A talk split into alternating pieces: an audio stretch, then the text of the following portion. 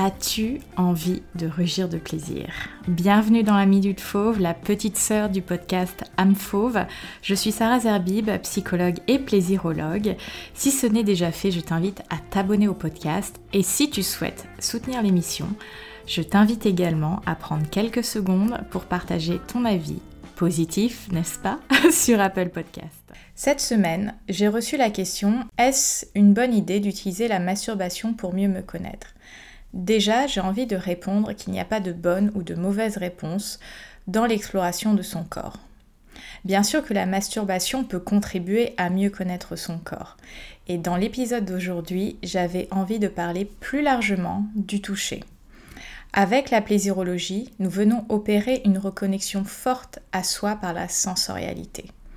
Et pour mieux connaître son corps, le toucher dans une appréhension large est un chemin intéressant à emprunter.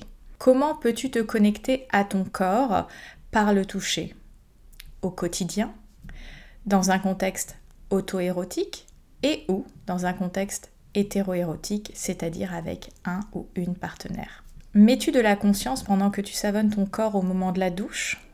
Est-ce que tu t'autorises à faire profiter ta peau d'une crème, d'une huile pour l'adoucir et la nourrir, surtout en ce moment avec le froid ambiant? As-tu déjà laissé la pulpe de tes doigts explorer tous les recoins de ton corps pour créer la cartographie de tes zones érogènes et de ton plaisir. Ton corps est ton royaume.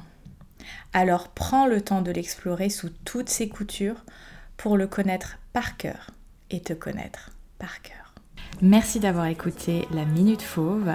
Je te donne rendez-vous dans la box de description pour avoir toutes les informations concernant l'écosystème âme fauve. Bientôt.